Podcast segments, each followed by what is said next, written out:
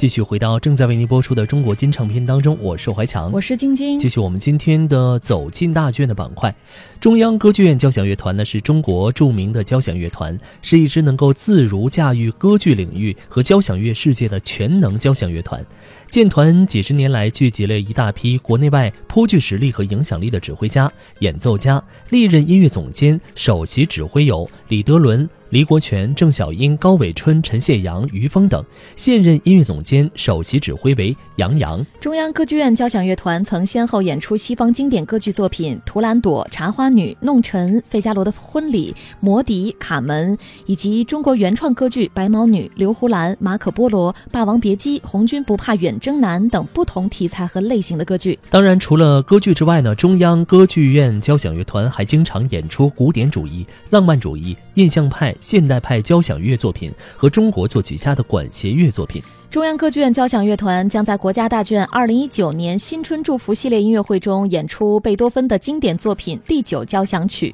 一月十七号，观众呢将再次重温《欢乐颂》的旋律。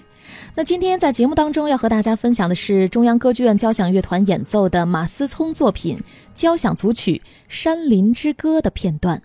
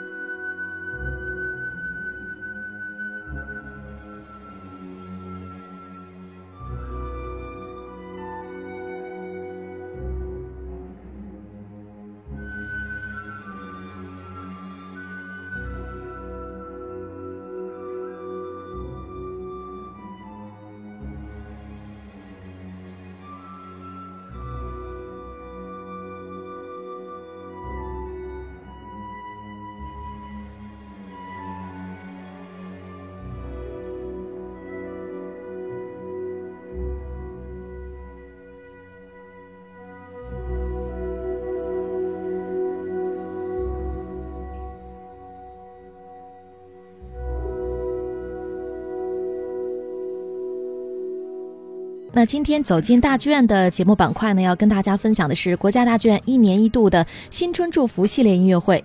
在一月六号到二月一号的二十七天时间里，国内七支优秀音乐乐团集中登上国家大剧院的舞台，为观众带来八场异彩纷呈的音乐盛宴。作为国家乐团，中国交响乐团拥有一大批优秀的演奏家，在演奏大量西方经典音乐作品同时，注重中国作品的创作和推广。钢琴协奏曲《黄河》由乐团创作并且首演。近年来，乐团又推出“龙声华韵”领赏。领赏经典系列音乐会赢得中外观众的广泛的赞誉。一月十九号，中国交响乐团将带来交响诗《新潮逐浪高》《穆桂英挂帅》《圣桑的第三交响曲》等中外经典交响名作。那今天在节目当中要和大家分享的是中国交响乐团的老团长关霞创作的第一交响序曲的一些片段，我们一起来欣赏。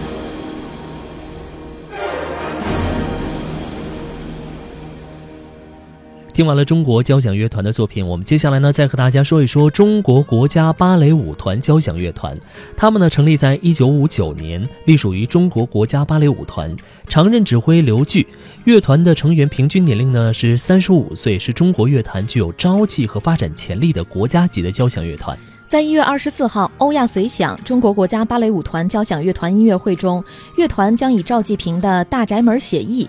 里姆斯基科萨科夫的《西班牙随想曲》等作品，与观众共赴一场新春嘉年华。那我们接下来时间呢，即将要欣赏到的是中国国家芭蕾舞团交响乐团演奏的里姆斯基科萨科夫的交响组曲《舍赫拉查德》第四乐章的一个片段，一起来欣赏。